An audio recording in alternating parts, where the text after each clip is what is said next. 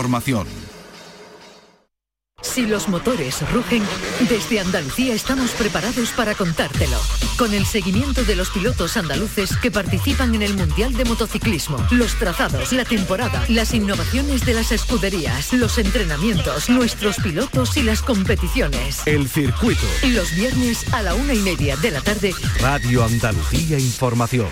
Hola, ¿qué tal? Buenas tardes. No tenemos competiciones internacionales de automovilismo, motociclismo en marcha, pero la actualidad de las ruedas, la actualidad del asfalto no para. Hoy, por ejemplo, vamos a analizar el hecho histórico de tener a tres pilotos andaluces compitiendo el próximo año en el Mundial de Motociclismo. Dos sevillanos de 16 y 17 años que van a estar en Moto 3 y Marcos Ramírez, el colineño, que va a estar en Moto 2. Además, tendremos a 10 pilotos en MotoGP. Lo analizaremos con un expiloto mundialista.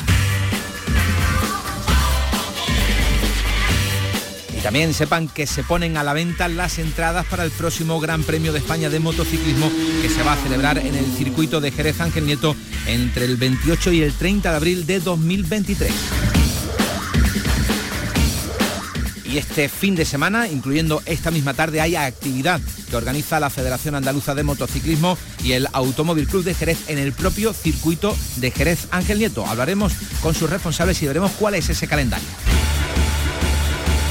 El circuito con Pablo Cosano. Esta es nuestra dirección de correo electrónico. Elcircuito arroba rtva.es. Las motos.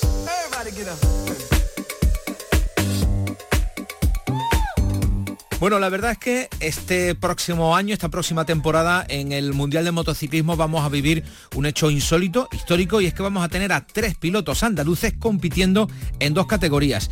Eh, son en Moto 2 y Moto 3. Los dos más jóvenes son sevillanos, lo van a hacer en Moto 3, son David Muñoz, piloto de Brenes, de tan solo 16 años, y José Antonio Cuevas, de 17, que es de dos hermanas. Y el más veterano en la categoría de plata en Moto 2 será el conileño Marcos Ramírez. Y para analizar todo esto, este hecho histórico de tener a pilotos andaluces en el Mundial, pues vamos a hablar con el piloto portuense Iván Moreno, a quien tenemos al teléfono. Iván, ¿qué tal? Hola, muy buenas. Pues. Oye, histórico esto, ¿eh? es un puntazo, ¿no? Que tengamos a tres pilotos andaluces en, dos categorías del Mundial.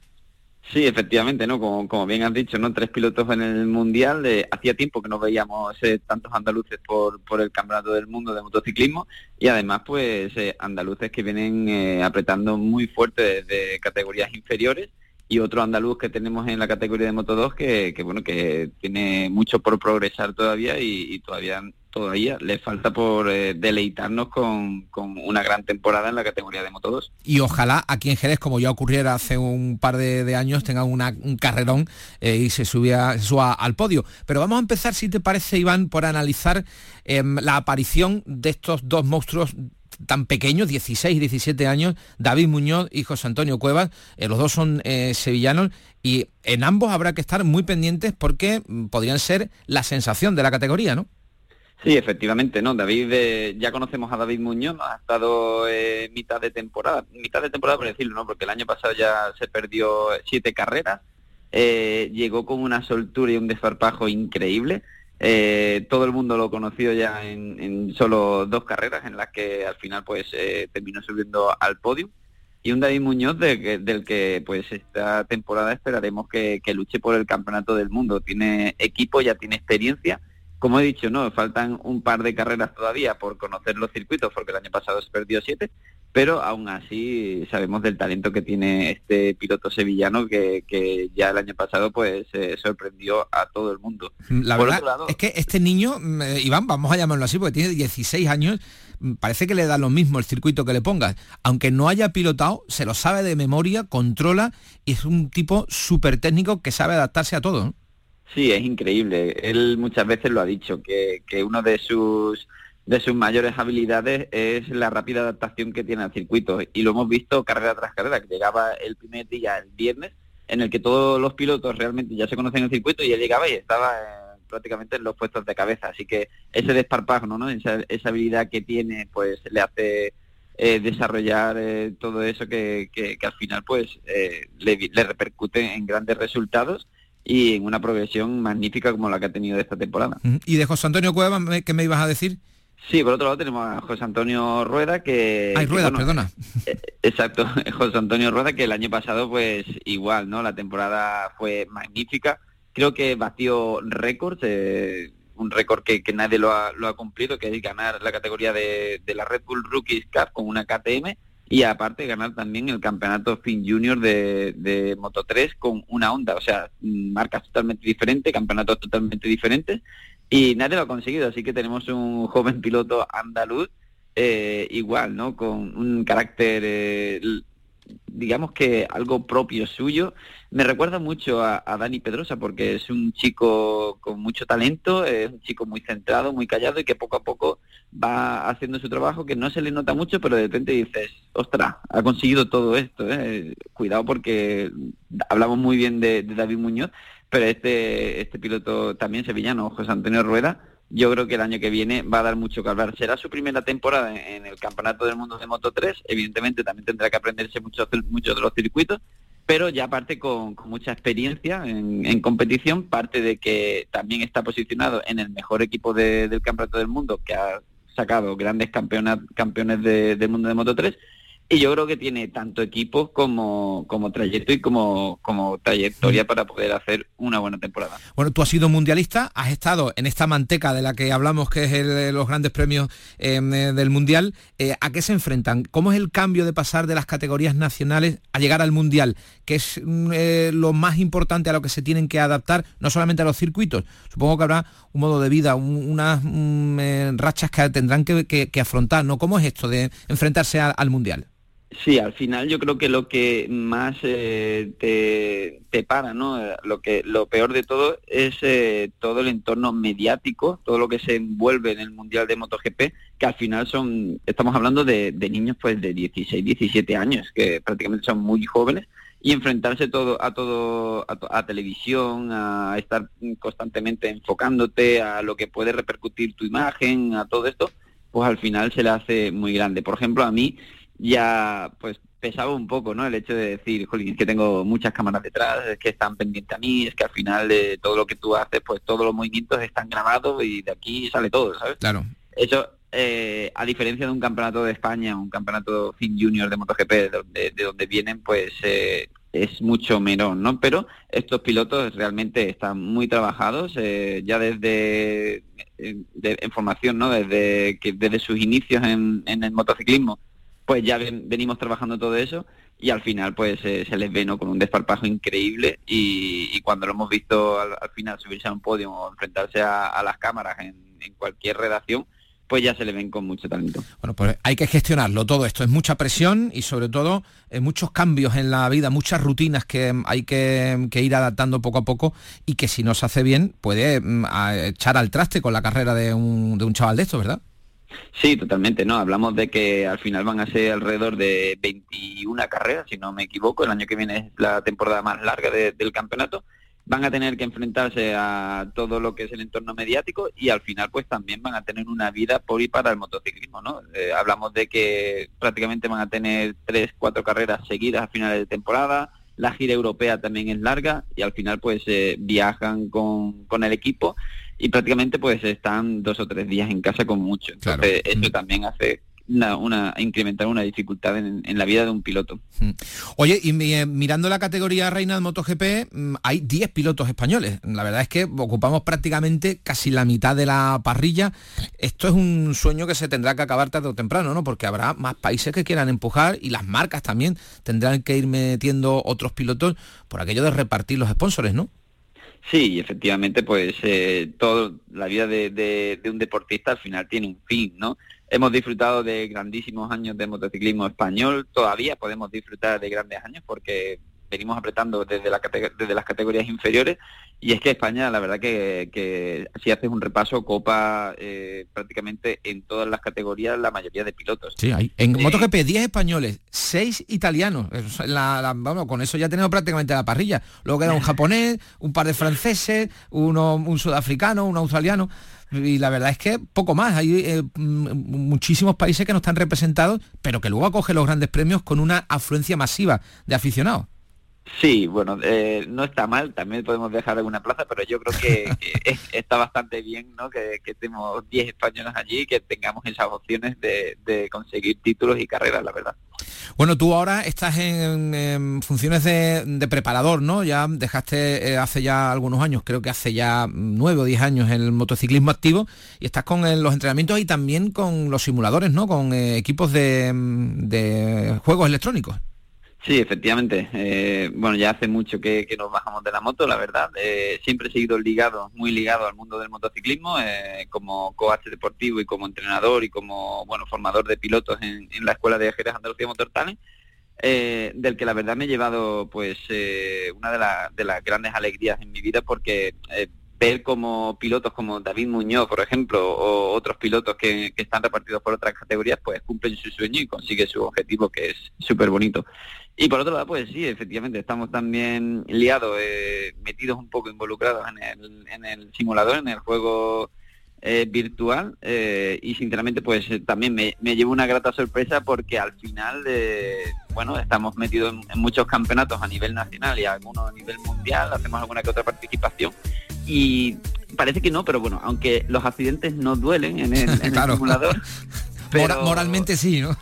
claro, sí, moralmente mucho, pero eh, el nivel de intensidad y, Colin, eh, lo que lo que sientes al final te hace ser muy cercano a la realidad. Mm, la verdad, y además que está muy bien conseguido en cuanto a los gráficos, el realismo del movimiento en estos eSport que cada vez tienen más, más auge.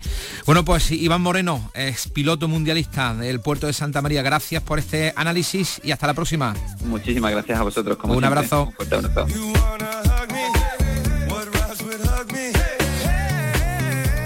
El circuito en RAI.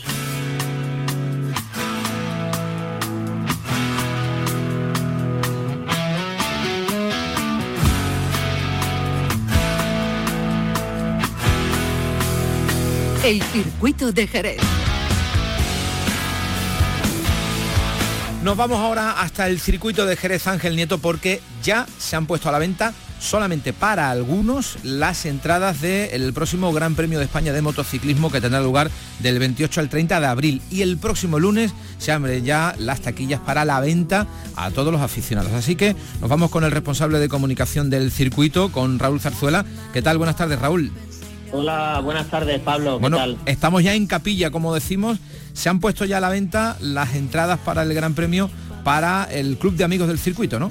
Sí, bueno, nosotros lo llamamos Club Fidelidad, ¿no? que básicamente está compuesto en este caso por, por aquellos, aquellos aficionados que canjearon sus entradas en el Gran Premio 2020 cuando se disputó sin público para el 2021 y en el 2021 cuando también se, se declaró que no, no, habría público volvieron a canjear ¿no? para el 2022. Con esto pues eh, ellos son los que tienen eh, ese privilegio, ¿no? entre comillas, en esta primera semana en que se han puesto a la venta de entradas, o sea, que se han puesto a la venta las entradas para el Gran Premio que se va a disputar el, próximo mes de abril. Tienen la, opción preferente y ya creo que a partir del lunes se abre al público en general y en qué rango de precio estamos hablando de la próxima carrera.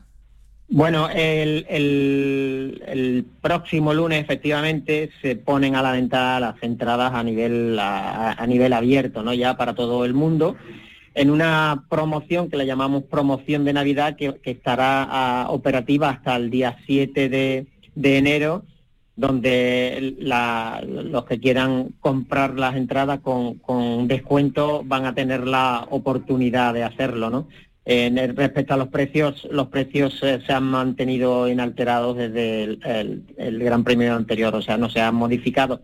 Por tanto, hay mucho rango de precio y te puedo comentar pues que por ejemplo en la para la gente joven no hasta 25 años para la gente mayor de 65 años tiene una entrada de, de por tan solo 30 euros ¿eh? Bueno, 20 euros incluso para los niños, es el precio eh, más barato que tenemos, 40 euros para el público en general, eso es la, entrada más barata. Las más caras son de la tribuna a 10 a 138 euros para los adultos. Y luego de ahí vamos bajando prácticamente, en, tramos de 5 a 10 euros según las gradas las que decíamos tener la entrada. Sí, efectivamente, como hay un, hay un, amplio rango de precios y, bueno, lo llamativo en este caso que la gente joven, la gente mayor tienen una entrada de, un todo un mundial por por 30 euros, no si la compran ahora en esta promoción de Navidad que comienza el lunes, el lunes el día 19 estará estará operativa hasta el día 7 de, enero, luego coincidiendo con esta fecha navideña. Luego va a subir desde el 8 de enero, más o menos suben unos 5, entre 5 y 10 euros cada una de las entradas, según también en la ubicación que, elijamos. Efectivamente, mm, no llega a los 10 euros, una cosa así, eh, de 5 euros en este caso la que estamos hablando, pues de 30 pasaría a 35 y esa, esa sería la venta anticipada que sería desde el 8 de enero hasta el 30 hasta el 30 de marzo y ya bueno ya de, a partir de esa fecha sería ya eh, los precios habituales que del, hasta la hasta la llegada del Gran Premio. Ya la llegada del Gran Premio, la puerta del circuito ya sí nos subiría, por ejemplo, la que ahora tenemos a 40 euros la pelú para el público en general ya la tenemos a 60, así que merece la pena hacer un poquito de previsión y hacer la compra anticipada. Hombre, claro, si es que hay, eh, en este caso hemos tenido o vamos a tener tres periodos ¿no? de compra de venta. ¿no? Esta promoción de Navidad, la anticipada y luego la venta, la venta en general. exactamente, o sea que el que no quiera tener descuento... No, es porque no, es porque no, estaba atento. Eh, o no está atento Pablo o simplemente no puede prever eh, con tanta antelación el poder comprar la entrada y no saber si puede venir o no, no. simplemente será eso. Pero merece la pena intentar eh, buscarse el hueco para hacer la compra anticipada y así ahorrar un poquito, ya que el desembolso que se hace para venir a Jerez al Gran Premio realmente bueno es grande, pero para los aficionados se hace con mucho gusto. Por cierto, aficionados que mañana pueden tocar asfalto, tocar piano con sus propios vehículos, que tenemos una de puertas abiertas, ¿no? Sí, efectivamente, Pablo, pues este fin de semana, bueno, ponemos ponemos el colofón a la temporada de eventos en el, en el circuito después de, de, que, de que se comenzase este año en el mes de, enero, cuando tuvimos un, cross country de la, de la Federación Andaluza. Y bueno, y lo ponemos y ponemos el punto y final con, con el trofeo aniversario y, y, el, y, la jornada de puertas abiertas. Es un compendio de, de, de muchas actividades en torno al automovilismo que organiza el Automóvil Club Jerez y por otro lado está la jornada de puertas abiertas que será el sábado, ¿no? Desde las 8 de la mañana hasta las 2 de la tarde cuando aquel aficionado que quiera ¿no? y quiera participar, eh, teniendo en cuenta que es una acción solidaria a beneficio de la Asociación de Reyes Magos de Jerez, pueda hacerlo y dar esa vuelta controlada a la pista tras un safety car, ¿no? Y conocer in situ lo que es la, la, pista, ¿no? Es más, es más, que recomendable. Yo lo he hecho algunos años. Uno entra con su propio vehículo, coche o moto, según la, tanda que elija, y puede trazar el circuito. detrás de eso, como tú dices, un safety car a velocidad controlada. No se va a correr, se va a disfrutar del circuito, a trazar la curva, a subirte un poquito en el piano, a sentir esa vibración, ¿no? Efectivamente, es, no, es, no es precisamente correr, es justo lo contrario, es que la gente pueda ir, ir sobre la pista del circuito de Jerez ¿no? a velocidad lenta porque vas detrás de un safety y sin poner en peligro lógicamente al que está participando igual, ¿no? Que lo que pretendemos que vengan pues familias, que vayan los niños en el coche, y, puedan sentir ¿no? lo, que es ir por la pista del, circuito a baja velocidad. La verdad, conocer el circuito por dentro. La verdad es que es impresionante, aunque sea a esa velocidad eh, controlada, ver la pista por dentro, ver las gradas. Normalmente estamos acostumbrados a verlo al contrario, desde la grada a la pista, pero en esta ocasión se ve y se entiende mucho mejor por lo que pasan los pilotos, tanto de coches como de motos que, corren en el circuito de Jerez. Claro. Yo, lo, yo, yo siempre pongo el símil, ¿no? Bueno, eh, eh, si, si, pisas el, un gran campo de fútbol, de, ya sea el Santiago Bernabéu o el, o el Camp Nou, ¿no? Campos de estos, aunque no vayas a jugar un partido, pero tiene que impresionar, ¿no? El césped, ¿no? De, de esos estadios y viendo toda esa cantidad de asientos que, si estuviera lleno te estarían viendo. Pues esto, estamos hablando de lo mismo. Pues esto va a ser mañana de 8 de la mañana a 2 de la tarde. Los aficionados que quieran pueden dar esas tandas, esas vueltas controladas al circuito, tanto en moto como en coche, según vayan, diciendo. A beneficio de Reyes Magos serán 2 o 3 euros, ¿no? La, la vuelta. Exactamente, estamos empezarían desde las 8 de la mañana hasta de, la, de 8 a 9 serían los runners, porque también puedes venir y correr sobre la pista. Después de, las 9 a las 10 serían las bicicletas y, después ya a partir de las 10 hasta las 2 y dependiendo del público que vaya entrando, pues se van metiendo, pues se alternan las tandas de motos con las tandas de, los vehículos. El precio es un ticket donativo que serían 2 euros para los, las bicicletas y los runners, eh, 5 euros para las motos y 10 euros para, para las eh, para los coches como digo es todo va a beneficio de la asociación Reyes Magos de Jerez y su campaña ningún niño sin juguete. Pues esto será como decimos mañana en el circuito. Ya mm, están además a la venta las entradas para el Gran Premio de España de motociclismo del 29 al 30 de abril la promoción fidelidad a partir del lunes ya la promoción navidad y luego en distintas fases a partir del 8 de enero la venta anticipada y luego la venta general. Así que estén atentos y pueden empezar ya a comprar las entradas. Raúl Zarzuela responsable de comunicación de del circuito de Jerez. Gracias y un abrazo. Igualmente, Pablo, muchas gracias a vosotros.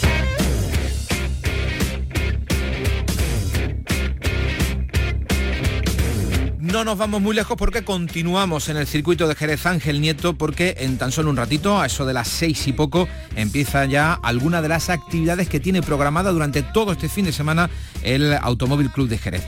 Ildefonso Sánchez es su secretario. Ildefonso, ¿qué tal? Buenas tardes. Hola, buenas tardes. ¿qué? Bueno, estáis ya, mm, eh, yo creo que empezáis a las seis y media, una de las muchas actividades que tenéis todo este fin de semana, ¿no?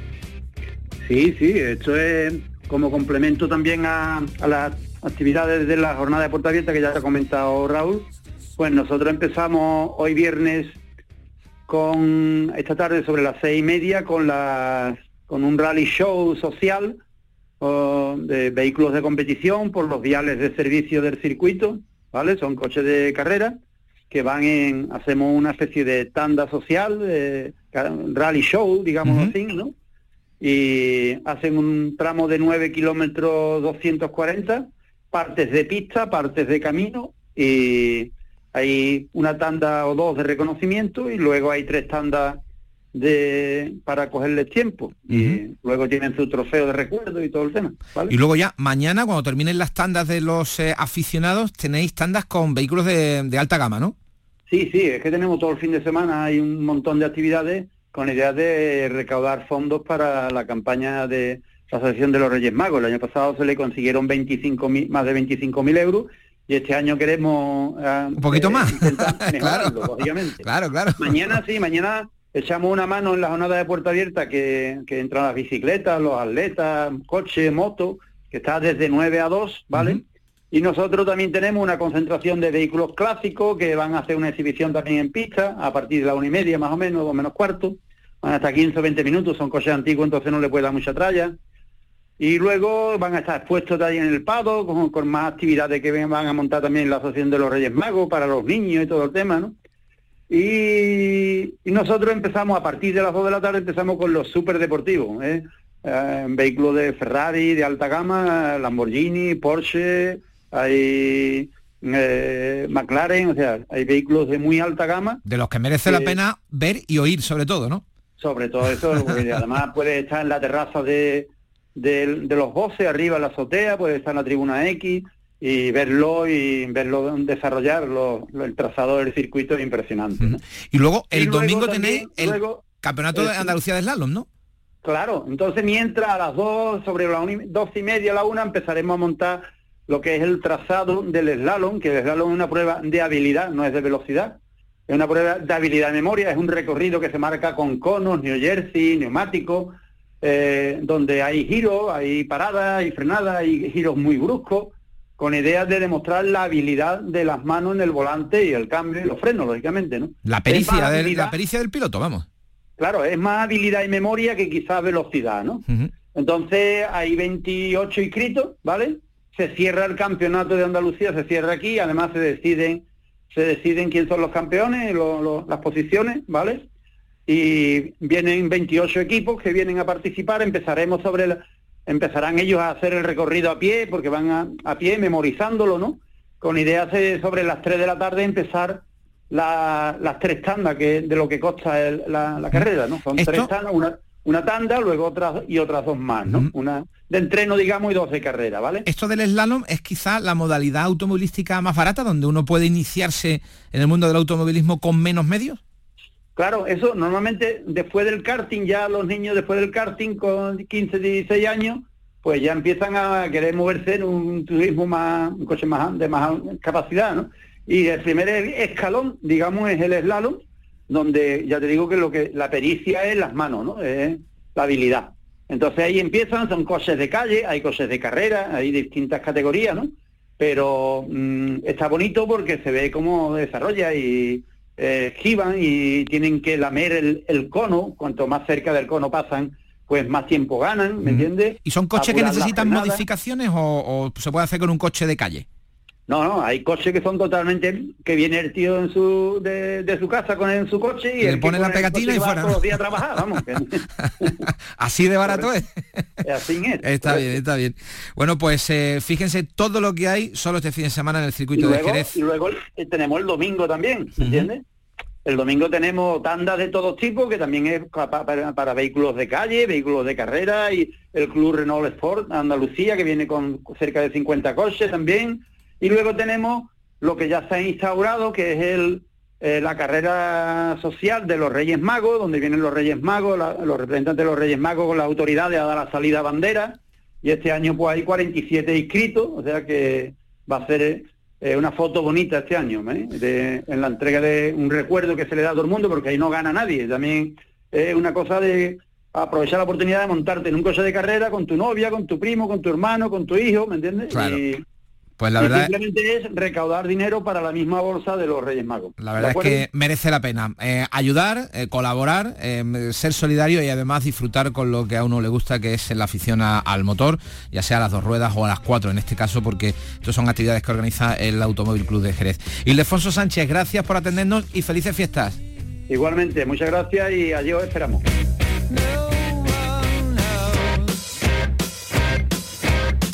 El circuito.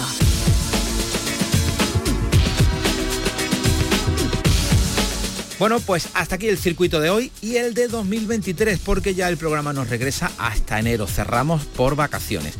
Habrán echado, por cierto, en falta hoy la voz y la presencia de nuestro compañero Fernando García, quien se encarga durante todo el año de la dirección y de la gestión de este programa, pero se está recuperando de un fuerte catarro, casi no tenía voz, así que le deseamos desde aquí lo mejor y una prontísima recuperación.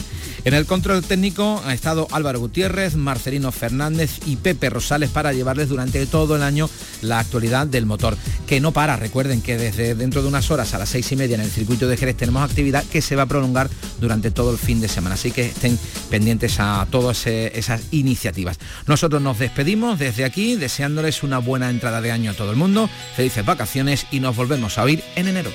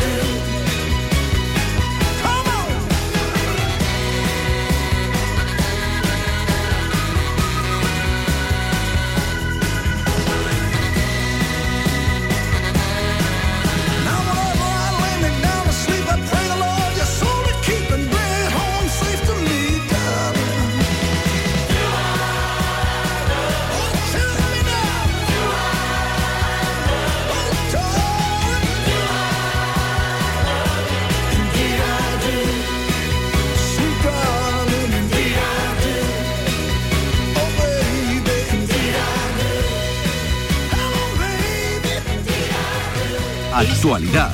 Información, cultura, deportes, flamenco. Información taurina. Radio Andalucía Información.